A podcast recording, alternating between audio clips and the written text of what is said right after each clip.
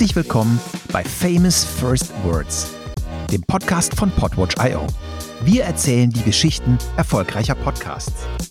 Mein heutiger Gast ist Matthias Kugler und sein Podcast Die größten Hits und ihre Geschichte.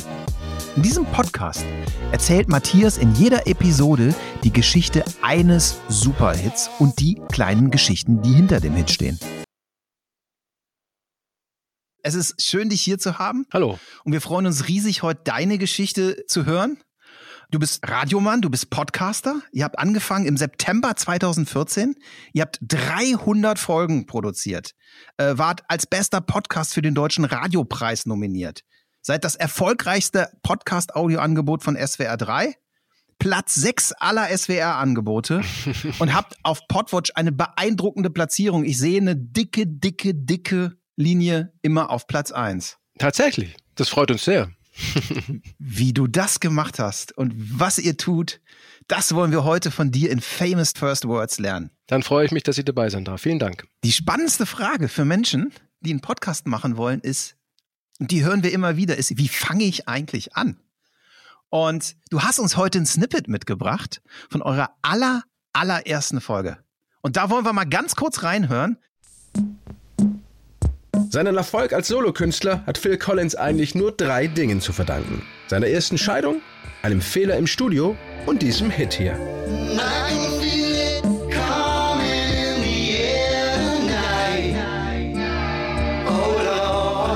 Ende der 70er Jahre tat Phil Collins nur eines. Arbeiten und nochmals arbeiten. Mit Genesis, mit seiner Zweitband Brand X, mit Peter Gabriel an dessen Solowerk und an eigenen Songs, die für Genesis viel zu poppig waren.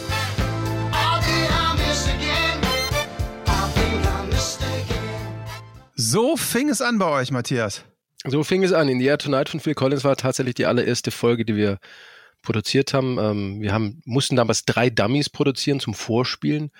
Und das war die allererste Episode. Die zweite war, glaube ich, Sweet Home Alabama von Leonard Skinner. Und die dritte war ähm, Broken Strings von ähm, Nelly Furtado und James Morrison. Weil wir natürlich auch so ein bisschen durch die Jahrzehnte gucken wollten. Ein 80er, ähm, ein 90er, ein 2000er, beziehungsweise in dem Fall war es ein 70er mit Leonard Skinner, ein, ein 80er und ein 2000er. Genau, und da, da, da ging es los mit dieser Folge. Aber mal ganz spannend, wie seid ihr überhaupt damals auf die Idee gekommen? Erzähl mal. Also wir beim Radio erzählen ja einfach gerne Geschichten und am schönsten ist natürlich, wenn die Geschichte auch noch gut ist, wenn sie unterhaltsam ist, wenn sie emotional ist, sind sie manchmal auch ein bisschen traurig vielleicht ist oder auch lustig oder unterhaltend. Und die Geschichte muss natürlich immer schön produziert sein. Und da kam so der Gedanke auf, weil an sich ist diese, diese Geschichte, dass wir sagen, wir, wir beleuchten die Hintergründe von Songs und erzählen die Geschichte dazu, die ist ja nicht neu, die haben wir nicht erfunden.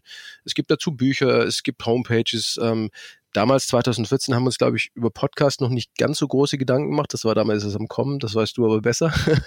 Mhm. ähm, uns ging es natürlich in erster Linie mal um eine Radioserie, die sich dann später, wie sich herausstellen sollte, auch hervorragend als Podcast eignet, weil wir dann verschiedene Versionen produziert haben von der Länge, also eher eine kürzere fürs Radio und dann eine sehr lange auch für den Podcast. Ähm, und diese Idee war, Hits zu finden, die eine schöne Geschichte haben. Eine Geschichte, die vielleicht viele noch nicht kennen. Mhm. Ähm, eine Geschichte, die einfach spannend ist und ähm, wo wir auch Dinge rausfinden, die vielleicht noch gar niemand wusste. Und wie kriege ich das hin? Natürlich, indem ich versuche, mit den Künstlern, mit den Songwritern, mit den Autoren, den Frontleuten äh, dieser Songs zu sprechen und die direkt dazu zu befragen. Das war die Grundidee und ähm, wir hätten natürlich damals nicht gedacht, dass wir bis 300 Episoden machen, ähm, aber das Schöne an der Serie ist ja auch, sie ist ja fast unendlich. Also es gibt äh, so viele Songs und so viele gute Geschichten. Ähm, aber da ist ja auch ein Problem, nicht jeder Song hat eine gute Geschichte und äh, nicht jede Geschichte war ein Hit. Ähm, von daher, diese beiden Facetten zusammenzubringen, das ist, glaube ich, so ein bisschen die Kunst bei dieser Serie. Wie seid ihr darauf gekommen? Bist du, bist du Musikjournalist oder, oder, oder was, was war so die initiale Idee loszulegen? Ja, ich bin, ich bin Musikjournalist ähm, seit äh, 2001 bei SWR 3 und äh, bin da hauptsächlich verantwortlich für alles, was das musikjournalistische Wort anbelangt. Also Interviews, Konzertberichterstattung, neue Alben, neue Singles, Hintergrundberichte ähm, und natürlich lieben wir Musik, wir lieben Songs und wir sind als Musikjournalisten natürlich auch immer daran interessiert, was steckt dahinter? Ähm, ist es irgendwas autobiografisches? Ist es was Erfundenes? Woraus, wo, wo kommt die, die Initialzündung für den Song her? Ähm, ist es eine Eingebung, die in zehn Minuten war der Song fertig oder haben die Künstler Wochen oder manchmal auch Monate oder Jahre lang an einem Song gefeilt, bis er fertig war? Und das hat uns schon immer interessiert, ähm, also sowohl meine Kollegen und Kollegen als auch mich, weil wir einfach, das ist so unser, unser Ding. Ne? Wir, wir planen Musik fürs Radio, aber wir wollen natürlich auch mit den Künstlerinnen und Künstlern über ihre Musik sprechen. Ähm, und ich hatte schon vor vielen, vielen Jahren, noch bevor diese Serie losging, ich hatte eine Serie, die hieß täglich Pop. Ähm, und da haben wir so ein bisschen kalendermäßig auf jeden Tag geguckt, was ist da passiert. Und da ist mir immer wieder aufgefallen, dass es natürlich an vielen Tagen auch Nummer eins Hits gab und Songgeschichten und habe dann angefangen, ähm, weil ich natürlich in meinem Alltag bei Konzerten oder auch wenn die Künstler zu uns ins Studio kommen, einfach sehr viele Interviews gemacht habe. Ähm, und dann war der Gedanke, ich sammle einfach mal diese Geschichten hinter den Songs und habe mich damals so ein bisschen auf Nummer 1 Hits konzentriert, habe aber dann gemerkt, dass, dass es nicht unbedingt Nummer 1 Hits nur sein müssen, sondern dass auch viele andere Hits, die nicht unbedingt auf Platz 1 waren, gute Geschichten haben und habe dann angefangen zu sammeln. Und irgendwann kam dann unser Programmchef mal ähm, auf mich zu und, und auf einen Kollegen, der Jörg Lange, mit dem ich diese Serie viele Jahre lang gemacht habe, und meinte, was, was habt ihr denn noch irgendwie gerade in der Schublade? Was, dann haben wir von dieser Idee erzählt. Und das, das hat ihm gefallen. Und dann haben, sind wir, wie gesagt, ins Studio, haben mit einem Technikkollegen mal drei, drei Sachen produziert. Und ähm, ich erinnere mich noch sehr schön an, an den Moment, als wir das dann in, in dieser Runde vorstellen mussten oder vorstellen durften.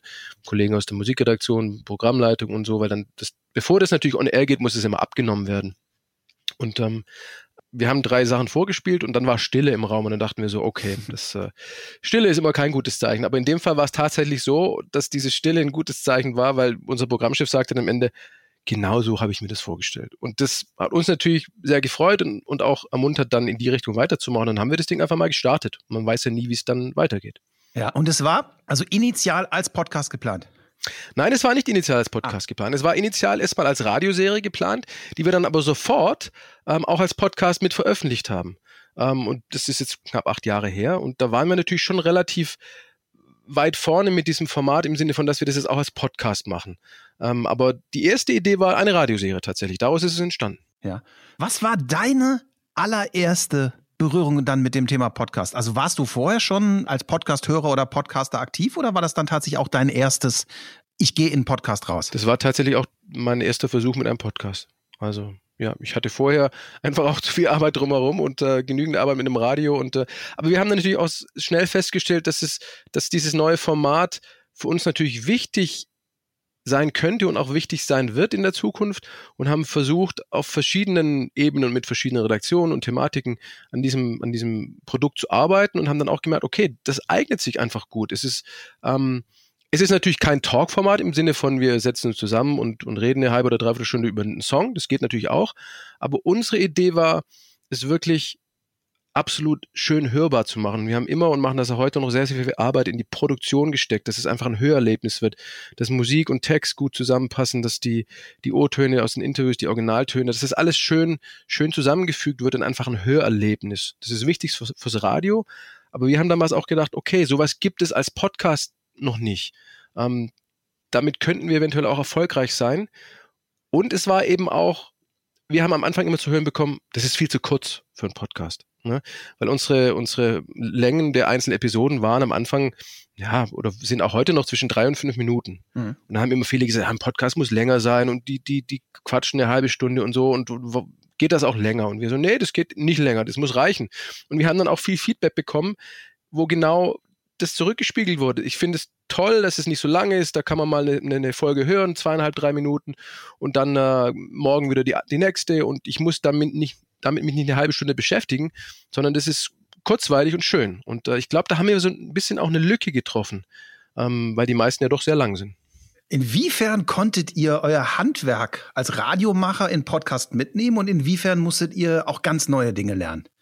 Das war eigentlich gar nicht so schwierig, ähm, weil wir natürlich unser, unser Handwerk als Musikjournalisten, als Radiomacher da einbringen konnten, weil wir schon, ich finde auch ein Podcast, wenn ich, ganz viele Menschen hören heute Podcasts, ich auch, also auch, auch privat, ich finde immer, ich bleibe dann hängen, wenn mich die Geschichte berührt. Und das habe ich ja vorher schon anklingen lassen. Wir haben immer versucht, die Geschichte so zu erzählen, dass sie die, die Hörerinnen und Hörer fesselt. Mhm. Und ich glaube, das ist ein großes Fund, mit dem wir als Radiomacher an so einen Podcast rangehen können? Wie vermitteln wir das, was wir da erzählen wollen? In einer angenehmen Atmosphäre, in einer guten Spreche, auch gut getextet und strukturiert und nicht einfach mal drauf losgequatscht. Ähm, das meine ich jetzt negativ, das geht sicher auch, aber wir haben natürlich immer uns um eine gewisse Struktur bemüht, die wir im Radio einfach brauchen, weil da die Formate einfach kürzer sind und es schon sehr auf den Punkt sein muss. Und ich glaube, dieses auf den Punkt zu texten und zu produzieren und es zu vermitteln, ähm, das hat uns auch geholfen, weil wir dann viele Podcasts auch gehört haben und dachten, okay, nee, das hätten wir eigentlich gern präziser, schneller, mehr auf den Punkt. Ähm, und dann haben wir natürlich schon im Laufe der Zeit gelernt, auch von, wir haben dann eine eigene Podcast-Redaktion dann auch gegründet bei SWR3 und der Kollege hat uns dann schon auch immer wieder Dinge erzählt, von denen wir lernen konnten. Er hat gesagt, na, eigentlich, wir müssen gucken, dass es ein bisschen länger wird. Und dann haben wir einfach gesagt, okay, können wir machen. Ja, und haben dann einfach die, die Grundstruktur verlängert und haben dann eigentlich, wenn wir den fertigen Podcast hatten für die Folge, der jetzt inzwischen oft sechs, sieben, acht Minuten ist, haben dann angefangen, kürzere Versionen fürs Radio zu machen und vorher war es umgekehrt. Ja. Da haben wir gedacht, okay, wie klingt es im Radio und das machen wir einfach als Podcast. Inzwischen versuchen wir von beiden Seiten her zu denken und das war ein Lernprozess. Das ist sehr spannend. Ich muss die ganze Zeit an diesen schönen Satz von Hemingway denken. Entschuldige, dass ich dir einen langen Brief schreibe. Ich hatte keine Zeit für einen kurzen. Dieses, dieses, dieses auf den Punkt kommen und dieses Geschichten so ganz on point erzählen, ist, glaube ich, ein ganz großes Geheimnis auch von erfolgreichen Formaten. Ne? Ich hoffe, dass es so ist. Das ist natürlich nicht, nicht unbedingt so entstanden, dass wir uns das dann so ausgedacht haben, sondern so gehen wir natürlich grundsätzlich an die Dinge ran, die wir im Radio, im linearen Radio machen. Ähm, inzwischen natürlich auch im digitalen Bereich. Wir versuchen, ähm, die Leute zu unterhalten und wir wissen natürlich von unseren Hörern, Radio ist in erster Linie nebenbei Medium. Ähm, aber wenn dann so Highlights auftauchen, dann machen die Leute auch laut und hören zu. Und wie schaffe ich es, die Leute eben für diese zweieinhalb, drei oder vier Minuten bei der Stange zu halten? Und es geht eben nur mit dieser Präzision. Ähm, ich, ich unterrichte unter anderem auch in der Musikhochschule Musikjournalismus und ich versuche den Studierenden immer zwei Sachen zu sagen. Es, es geht um einen starken Einstieg und einen starken Ausstieg. Zwischendurch kann es auch mal ein bisschen hängen, aber die beiden Sachen müssen stimmen. Also wie ziehe ich jemanden in dieses Stück rein und wie, wie, ähm, was gebe ich ihm am Ende mit und schaffe ich es ihnen oder sie während des Stücks an der Hand zu halten und nicht loszulassen, ja. mitzunehmen. Und das muss natürlich dann auch einen roten Faden haben. Manchmal schließt sich der Kreis, manchmal nicht, aber diese, diese Kunst, eine gute Geschichte zu erzählen, die hat eben auch was mit, finden wir, mit gutem Musikjournalismus zu tun und ist nicht nur in der, in der Lyrik oder äh, als Schriftsteller grundsätzlich wichtig, sondern eben auch für uns. Ich finde das ganz schön, dass du das sagst, weil ich erlebe das so oft, auch dass Leute kommen und fragen, hey, was muss ich denn tun, um einen Podcast zu starten? Soll ich mir das Mikro oder das Mikro kaufen? Ich habe jetzt gesehen, das Shure SMC, da gibt's auch noch das andere.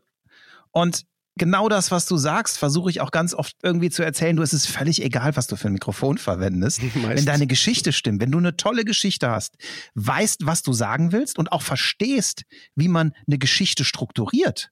Ne, Gibt ja ganz klassische, schon fast Frameworks, die man lernen kann, wie, wie Geschichten funktionieren.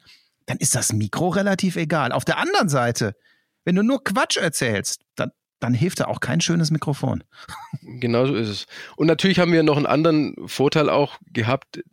Fast jeder Mensch hört Musik, fast jeder Mensch liebt Musik. Ja. Und wenn wir uns natürlich Songs und Hits ähm, aus 40, 50 Jahren Popgeschichte suchen, dann ist da fast für jeden was dabei, egal aus welcher Generation. Und das kriegen wir auch immer wieder als Feedback von unseren Leuten, die den Podcast abonniert haben, dass es einfach eine schöne Mischung ist, dass sowohl eben ältere Sachen dabei sind, als auch relativ frische, Wobei wir natürlich immer auch der Meinung sind, ein Song braucht so eine gewisse Patina, sage ich jetzt mal, so eine gewisse Halbwertszeit, um einfach auch diese, diese Geschichte zu haben. Ähm, ich würde jetzt, glaube ich, kein, kein Stück machen über einen Song, der letztes Jahr erschienen ist, weil da einfach noch zu wenig Geschichte drin steckt. Ja. Weil vieles ist ja auch spannend mit den Künstlerinnen und Künstlern dann mal nach 20, 30 Jahren zu erörtern, zu sagen, okay, was, wie war das damals und wie hat sich das bis dahin entwickelt und würde das heute vielleicht auch anders, würde das anders machen? Ja. Ähm, und wie blickt ihr heute auf dieses Lied zurück? Und ich glaube, diese, diese paar Jahre oder manchmal sind es auch Jahrzehnte, die braucht ein Song auch und eine Geschichte, um, um sich entwickeln zu können. Ähm, aber oft ist dann halt so, wir gucken, dass wir die großen Klassiker haben, manchmal gehen wir ein bisschen abseits, aber da ist immer fast für jeden was dabei. Ja, und du hast uns ja auch drei ganz schöne Momente aus euren 300 Episoden Podcast mitgebracht. Aber bevor wir die hören, würde mich total interessieren, als ihr diese drei Episoden fertig hattet. Das ist ja eine unglaubliche Arbeit von ich bin im Studio und ich produziere drei Audiosnippets zu ich habe hier einen konstanten Stream an HörerInnen, der über Monate sich immer wieder für mich interessieren und diese Reichweite aufzubauen. Wie sah so für euch gerade im Podcasten der Prozess aus von so, jetzt fangen wir mal an? Und wie habt ihr es geschafft, den Podcast groß zu kriegen? Also, wenn wir natürlich so eine, es hat ja als, als Radioserie begonnen, deshalb muss ich da starten, wenn wir sowas natürlich lostreten, dann muss natürlich gewährleistet sein, dass wir auch jede Woche nachliefern. Ja. Und da hatten wir am Anfang natürlich einen unheimlichen Produktionsdruck. Und das war auch die große Herausforderung bei dieser Serie, weil wir das ja nicht ausschließlich machen, sondern ähm, das lief ja fast neben der täglichen Arbeit nebenher. Ja. Das heißt, da sind viele Abende draufgegangen, es ist auch manches Wochenende draufgegangen und es war einfach viel Herzblut. Aber wir, wir wussten von Anfang an, wir haben da was, wo wir dran hängen, aber wo auch wirklich was draus werden könnte, wenn wir es schön machen. Und deshalb hatten wir natürlich auch den Ehrgeiz und, und den Willen, da von Anfang an durchzustarten. Wir haben über die, das erste halbe Jahr war hart, weil wir haben jede Woche zwei neue Episoden veröffentlicht. Ja. Und ähm, das ist ja schon, also angefangen von der Recherche, übers Texten, das Anfragen der Künstler für die Interviews, die Interviews führen, das Interview schneiden, äh, dann alles zusammenzufügen und dann mit dem Techniker ins Studio zu gehen. Wir, wir könnten das von vom Handwerk auch alleine, aber wenn wir natürlich, wir haben natürlich auch dann Leute, auf die wir zurückgreifen können, die das besonders schön machen, die am Pro Tools sitzen und es produzieren mit uns zusammen. Mhm. Und das war uns auch immer ganz wichtig, aber auch eine Herausforderung, weil dann fallen wieder zwei Tage im normalen Redaktionsalltag weg, die wir brauchten, um das produzieren zu können. Und das war die große Herausforderung am Anfang, wirklich. Da haben wir auch Druck gehabt, ähm, diesen, diese Dinge zu veröffentlichen. Und als so das erste halbe Jahr, Jahr rum war, konnte man auch sagen, okay, jetzt müssen wir nicht mehr jede Woche zwei, jetzt genügt vielleicht mal für eine gewisse Zeit auch eine Folge, dann können wir mal eine wiederholen, dass wir nicht mehr in diesem ganz großen Produktionsdruck sind. Aber wir versuchen nach wie vor ähm, mindestens einmal die Woche eine neue Episode ähm, auch zu produzieren und rauszubringen. Aber und, das heißt, dein Plädoyer für Erfolg ist tatsächlich Konsistenz? Ja, auf der einen Seite Konsistenz, natürlich auch sowas wie, wie Durchhaltevermögen, wie Willen, wie ich sag's immer so, Fleiß, das hat ja immer so ein bisschen was, vielleicht was ähm, Konservatives, aber das, das brauchst du. Ähm, und also du brauchst natürlich auch den Willen durchzuhalten. Ne? Wenn man sagt, nach einem halben Jahr oder nach einem Jahr, da ist jetzt noch nichts passiert, wir hören auf. Und diese Chance hatten wir halt. Also mhm. dadurch, dass es eine Serie war, die im Radio von Anfang an sehr gute Resonanzen bekommen hat, das haben wir gespürt. Die Leute haben sowas halt vorher noch nicht gehört, vor allem nicht, und das meine ich jetzt gar nicht in irgendeiner Weise arrogant, sondern in dieser Qualität, was die Produktion anbelangt. Das war einfach ein Hörerlebnis. Und das haben viele vorher so noch nie gehört und haben gesagt, Mensch, das ist was Neues, das ist toll, bitte mehr davon. Und uns hat natürlich am Anfang schon überrascht, dass es relativ lang gebraucht hat im Podcast-Bereich, weil wir da einfach keine Experten waren, dass es lang dauert, bis es beim Konsumenten angekommen mhm. ist. Ähm, und da weiß ich zum Beispiel bis heute nicht, dauert es heute auch so lange oder was brauche ich dafür, dass es klappt. Das war bei uns immer so ein Work in Progress. Ähm, wir haben aber dann eben auch die Zeit bekommen, diesen Podcast zu entwickeln und auch die Zeit bekommen, dass wir weitermachen dürfen. Das heißt, konsistent veröffentlichen, Zeit geben, um dann nachhaltig zu wachsen. Habt ihr, habt ihr irgendwie dann wöchentlich auf die Analytics geguckt und gesagt, oh, wir haben diese Woche 100 oder 1000 oder wie viele HörerInnen mehr oder? Ganz ehrlich gar nicht, weil wir, da, dafür hatten wir auch gar keine Zeit. Und das hat, das kam erst, als wir natürlich mit dem Jo Bischofsberger einen Podcast-Redakteur bekommen haben, der dann da drauf geguckt hat. Oder die Medienforschung von uns, die dann, als es mit dem Podcast losging und größer wurde, so Audioblätter veröffentlicht hat, welcher Podcast ähm, ist wie erfolgreich, was hat er für Abrufzahlen bei iTunes und bei Spotify und den wichtigen Playern und auch bei uns auf der Seite. Und dann haben wir schon gemerkt, okay, die Folge hat jetzt besser funktioniert. Warum, haben wir uns dann gefragt. Ähm, es gibt natürlich immer so ein Imagine von John Lennon. Mhm. Das, das kannst du immer senden und du hast nachher Abrufzahlen beim Podcast, auch wenn du es ein Jahr vorher schon mal vorgestellt hast, das trotzdem immer wieder, weil es dann wieder Leute entdecken, auf welchen Kanälen das auch immer hochgespült wird, keine Ahnung. Aber das kommt immer an. Oder auch Despacito von, von Luis Fonsi oder auch ein Ed Sheeran, der natürlich sowieso ein großer Star ist, aber da wollen dann viele Leute doch mal hören, okay, worum geht es in Shape of You und wie ist dieses Ding entstanden? Ähm, okay, aber das ist sehr spannend. Das heißt, die Menschen hören nicht nur eure neuen Episoden, sondern auch die alten Episoden haben konstant HörerInnen. Ja, absolut. Also eine Folge wie Africa von Toto, das ist ein Klassiker, denn auch, also ich habe Kinder im Teenageralter ähm, und die hören Sachen aus den 80ern, was mich immer wundert. Was wollen die mit der alten Musik? Ich habe Studentinnen und Studenten, die sind in ihren Anfang 20ern, die hören Led Zeppelin und die Beatles. Ähm, dann mache ich mir auf der einen Seite Sorgen, warum interessieren sie sich nicht für neue Musik, wie ich mit 51 immer noch. Und aber was, was ist der große, ähm, ja, was zieht sie so zu den alten Songs hin? Aber das sind einfach Klassiker. Das Ja. ist Musik, die ja fast zeitlos ist, auch wenn sie natürlich immer einen gewissen Sound hat in diesem Jahrzehnt, aber es ist eigentlich fast zeitlose Musik. Und ähm, da merken wir deutlich auch bei den Abrufzahlen, ähm, wenn wir auch so Spezialtage machen. Haben, zum Beispiel jetzt im Juni haben wir, glaube ich, die 275. Folge gefeiert und haben da den ganzen Tag, jede, jede Stunde zwei Folgen im Radio gesendet und haben zeitgleich auch die ganzen neuen Episoden dann als Podcast veröffentlicht. Und da haben wir dann schon auch gemerkt, welche, welche funktioniert gut und welche vielleicht auch nur mittelmäßig. Und da waren auch oft wieder die Alten dabei, die dann wieder neu angezogen haben. Und das freut uns natürlich. Ähm, aber da ist es für uns dann auch manchmal schwierig zu erkennen, okay, wo, woher kommt Mhm. es jetzt? Ne? Das heißt, ich nehme mal so als zweites Learning mit, dass die Tatsache, dass ihr ein mehr oder minder zeitloses Thema habt, definitiv ein großer Erfolgsfaktor für das ist, was ihr macht. Ja, auf jeden Fall. Also ich glaube, du, du musst einem Podcast oder einer Serie einfach auch Zeit geben, sich zu entwickeln und dann, sie muss natürlich gut sein. Das ist der Grundvoraussetzung. Sie muss, sie muss irgendwie auch was Besonderes sein, was es noch nicht gab vielleicht ähm, oder in dem Bereich. Ähm, aber du musst einer, einem Format auch Zeit geben, finde ich. Ähm, also ich glaube, wir waren nach einem Jahr oder anderthalb, so was den Podcast anbelangt, an, einem, an, einem, an einer Stelle angekommen, wo wir gesagt haben, okay, davon können wir jetzt wirklich, da, da können wir weitermachen und aufbauen. Ähm, und das hat für meine, für, für mein Dafürhalten hat das lange gedauert. Und eines habe ich auch noch gelernt, das vielleicht wichtig sein könnte, man muss die, die Meinung und die Fragen seiner Userinnen und User und Hörerinnen und Hörer muss man ernst nehmen. Ja. Also wir versuchen wirklich jede, jede Frage, die wir bekommen, jede Mail, jede Nachricht äh, zu beantworten und auch ernst zu nehmen. Es bekommen natürlich immer wieder Vorschläge, nehmt doch den Song mit auf die Liste. Und wenn wir den Song dann tatsächlich auch produziert haben, dann schreiben wir den Menschen zurück, die diesen Vorschlag gemacht haben und die freuen sich unheimlich. Genauso versuchen wir auf Kritik zu reagieren, zu sagen, hm, also diese, die, die Episode habt ihr jetzt schon das zweite Mal veröffentlicht, wann kommt was Neues?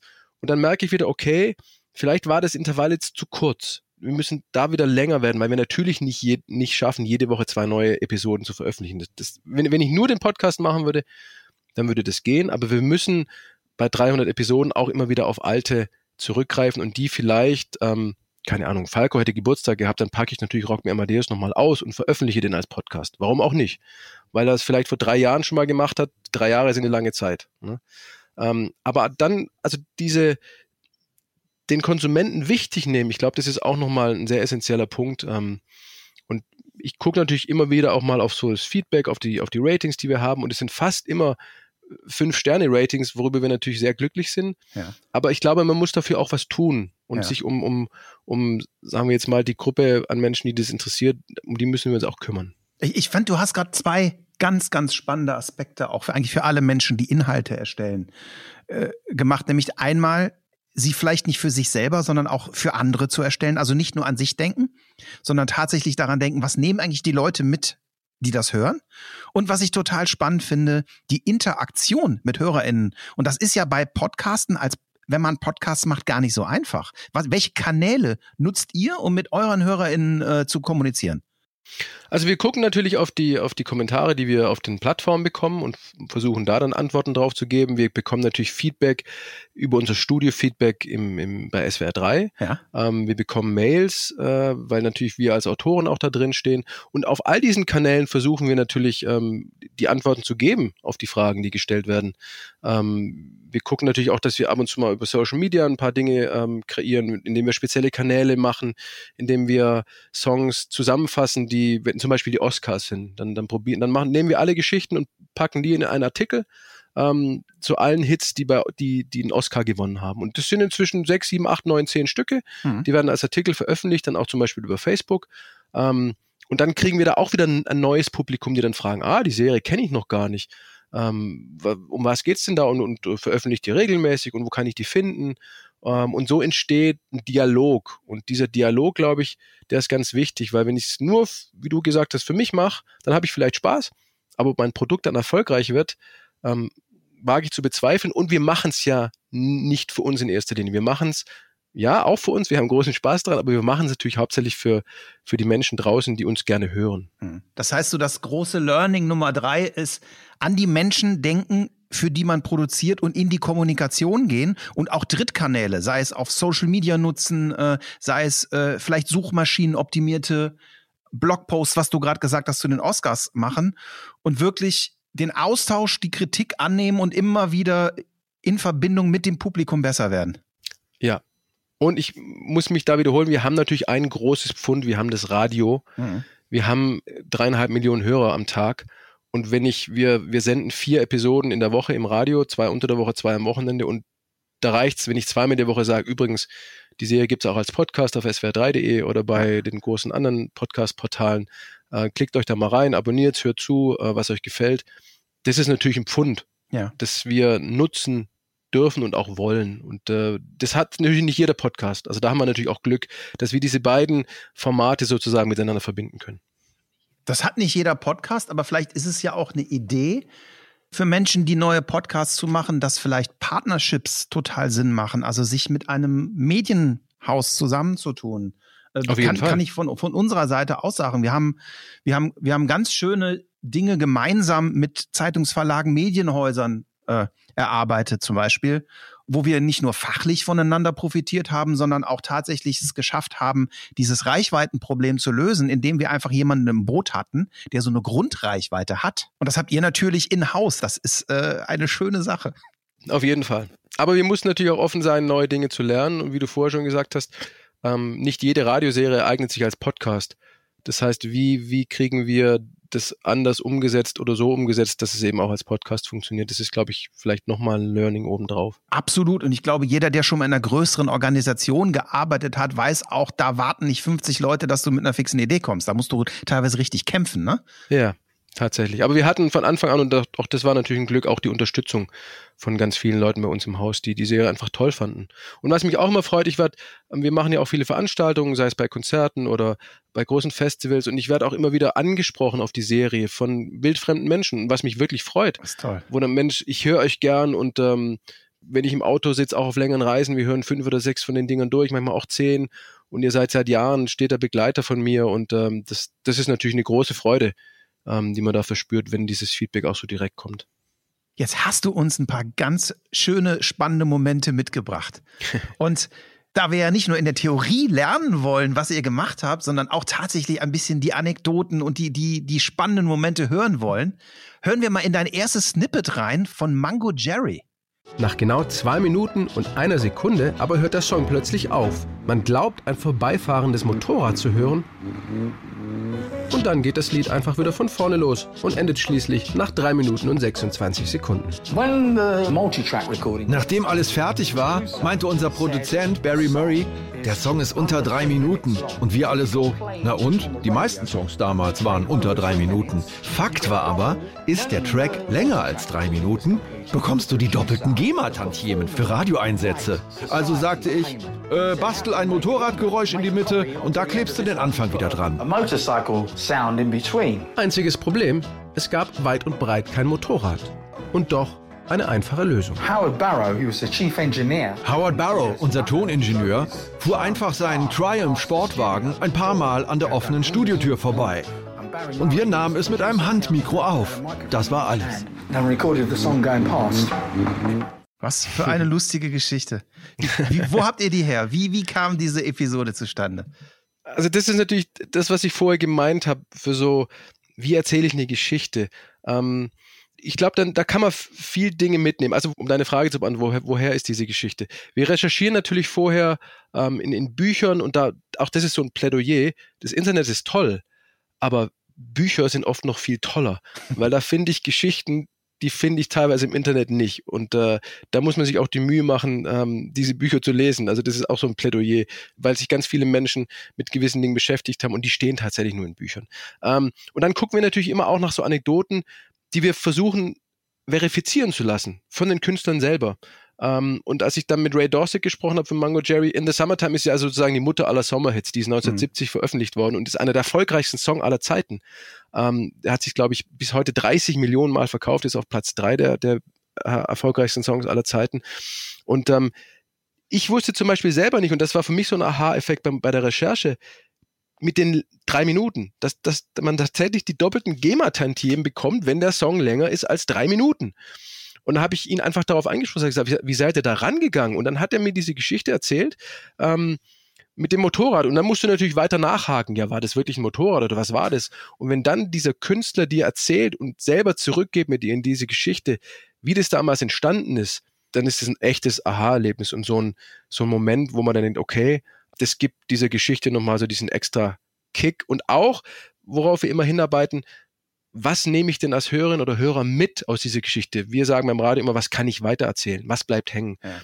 Und ich glaube, das ist so ein Punkt, den ich aus der Geschichte einfach mitnehme. Ne? Der Song hört auf, Motorradgeräusch, der Song wieder von vorne los. Ja, warum eigentlich? Und ähm, so ist diese Geschichte entstanden. Was für eine schöne Geschichte. Und als jemand, der selber früher Musik gemacht hat, denke ich nur, wie genial ist das bitte? Ja.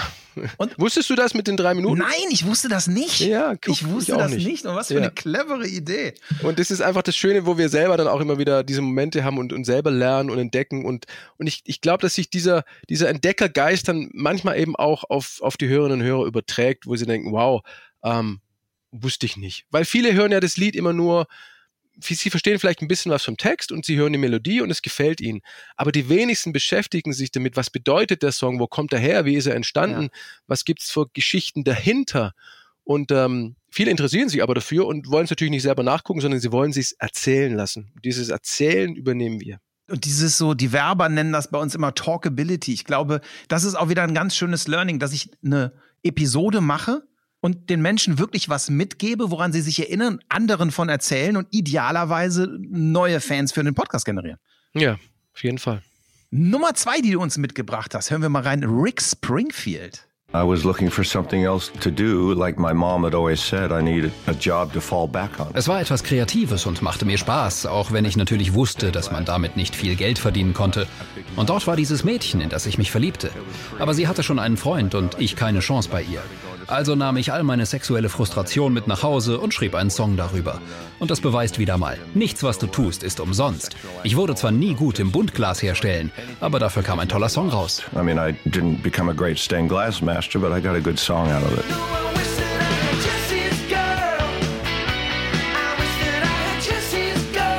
Eigentlich wollte er den Song Gary's Girl nennen, weil der Freund des Mädchens auch so hieß. The guy's name was Gary, and I tried Gary, but it didn't work. So I tried Randy, and that was even worse. So I finally settled on Jesse. That had a good flow to it. Weil aber weder Gary noch Randy funktionierten, kam Rick Springfield auf Jesse.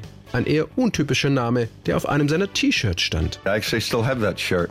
It was a shirt I bought down the street at a local supermarket and it had Jesse on the back of it. It's a Rams shirt. Ich habe dieses Shirt immer noch. Es ist ein Trikot der LA Rams, ein American Football Team. Einer der Spieler damals hieß Ron Jesse. Ich war aber kein Fan, sondern mir gefiel einfach nur das Shirt. It had Jesse on the back and spelled the female way, J-E-S-S-I-E, because it was his last name. Seinen Nachnamen schrieb man J-E-S-S-I-E, was die weibliche Form von Jesse ist. Die männliche Version ist ohne das I, aber weil es auf dem T-Shirt stand, habe ich es im Songtitel falsch geschrieben. Way, J-E-S-S-I-E. Wie das Mädchen hieß, hat Rick längst vergessen. Als der Kurs zu Ende war, verloren sie sich aus den Augen. Wie die Zufälle große Hits bauen, oder? Da kommt ja so viel zusammen das geht ja mit dem O-Ton los, das Snippet, das wir gerade gehört haben, aber der Anfang ist, dass Rick Springfield der damals Schauspieler war oder gerade Schauspieler werden wollte und, und, und, ein Musiker, der gar nicht erfolgreich war. Die Mutter sagte zu ihm, du sollst jetzt mal was Richtiges machen, geh mal in den Kurs für Buntglasherstellung. Dann habe ich gesagt, oh, das ist nicht dein Ernst, Buntglas, doch, doch. Und dann muss man uns vorstellen, wahrscheinlich war er in irgendeinem Volkshochschulkurs und hat da gelernt, Buntglas herzustellen. Und da lernt er dieses Mädchen kennen. Und, äh, und daraus entwickelt sich die Geschichte, die später und das war jetzt ungefähr vor 40 Jahren zu einem Riesenhit wurde. Und dann kommt noch der Name dazu. Ne? Die, dieses Mädchen, dessen Name er schon vergessen hatte, die hatte einen, einen, Freund und der hieß halt Gary, aber Gary passte nicht. Und dann kam er irgendwann auf Jesse, weil er ein T-Shirt äh, gekauft hat, ähm, wo, wo, wo Ron Jesse drauf stand, der Name eines Footballspielers. Und das T-Shirt hat er heute noch. Und ich weiß noch, als ich Rick Springfield darüber, mit ihm darüber gesprochen habe, dass er laut lachen musste, dass er dieses Shirt tatsächlich noch im Schrank hat. Mhm. Und das aus einem, aus einem Trikot ein, ein Songtitel entstanden ist, der wiederum seinen Ursprung hat in einem Kurs für Buntglasherstellung. Und das sind so Dinge, die würdest du beim Hören des Songs natürlich nie vermuten. Nee, und ich merke gerade wieder, wie schön die Tätigkeit des Podcastens ist, weil sie oft einem eine Chance gibt, so unfassbar spannende Menschen und ihre Geschichten kennenzulernen. Ja. Das ist natürlich auch was, was wir sehr genießen, ähm, dann tatsächlich mit den, mit den Menschen, die die Songs geschrieben haben, darüber zu sprechen, weil das auch was ist, was die meisten natürlich lieben. Mhm. Sie wollen nicht über ihr Privatleben sprechen oder über Politik, manche auch, aber die wenigsten, sondern sie wollen über ihre Kunst sprechen. Und die Kunst des Songwriters ist eben das Songschreiben, ne? Und, ähm, und es gibt nur ganz, ganz wenige, die sagen, über die alten Sachen möchte ich jetzt nicht so sprechen, lass uns über das neue Produkt sprechen. Aber die meisten reden natürlich sehr, sehr gerne und sind sehr, sehr, sehr offen für, ähm, für ihre Songs und die Geschichten dahinter und müssen manchmal auch selber lachen, wenn sie sich dran erinnern oder werden emotional berührt und sagen manchmal auch, nee, das, was du mich da jetzt gerade fragst, das stimmt nicht. Ne, das ist, äh, das ist tatsächlich so nicht passiert, sondern so. Und dann komme ich aber auch wieder auf einen anderen Weg, den ich vorher vielleicht gar nicht erwartet habe. Von daher sind diese Interviews natürlich auch ein zentraler Bestandteil dieser Serie und dieses Podcasts. Ja. Und das dritte, was du uns mitgebracht hast, auch Weltsuperstars Coldplay. Ich bin ganz gespannt. Lass uns mal reinhören. Ein weiteres Gemälde, dieses Mal von Eugène Delacroix über die Freiheit und die französische Revolution, wird dann sogar die Vorlage für das Albumcover und lieferte Chris Martin die Idee zum Text von Viva la Vida. Es geht um einen König, der nicht so glücklich agiert hat. Nicht, dass ich da eine Parallele zu einem aktuellen Beispiel herstellen will, aber es gibt viele politische Führer, die gegen Ende ihrer Zeit plötzlich merken, dass vieles nicht so gut funktioniert hat und dass die Leute sozusagen den Palast stürmen. Der Song handelt von den letzten zehn Minuten, wenn die Revolution und die Veränderung praktisch schon an die Tür klopfen und von dem, was einem da durch den Kopf geht. Bei Viva la Vida denke ich immer an große Türen, an die gehämmert wird. Whenever I think about that song, I think about great big doors being banged on.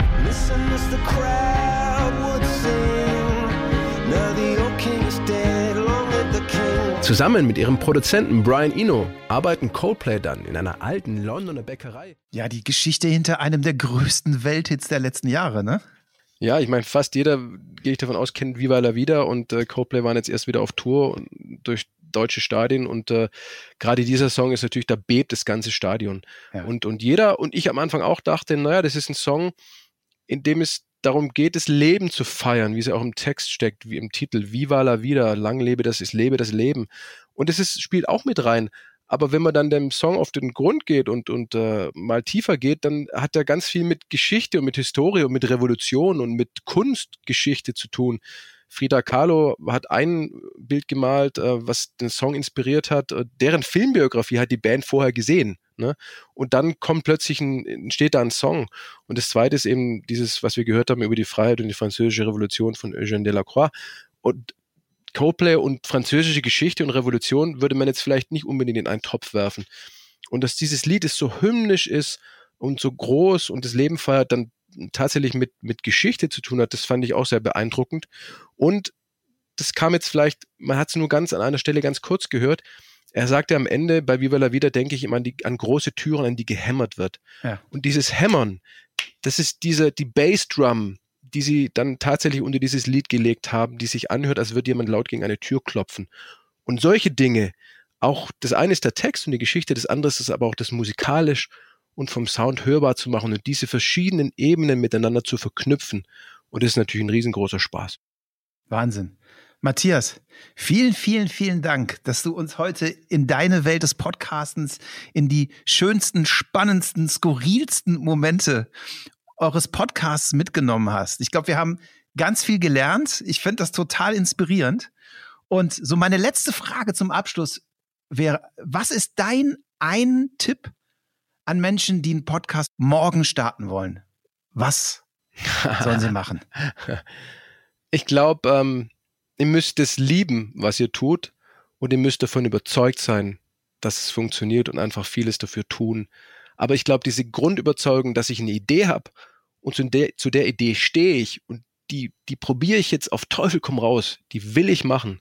Ähm, ich glaube, das ist so die, die Grundvoraussetzung, dass ich selber hundertprozentig oder hundertzwanzigprozentig davon überzeugt bin, dass es geht, dass es funktioniert und dass ich mein Publikum dafür finden werde, weil ich selber davon begeistert bin. Und ich glaube, diese Begeisterung, wenn sich die übertragen lässt, dann kann das auch erfolgreich werden. Aber ohne geht's nicht. Also wirklich eine, eine, eine eigene Freude und Begeisterung an, an, an dieser Geschichte, die muss da sein.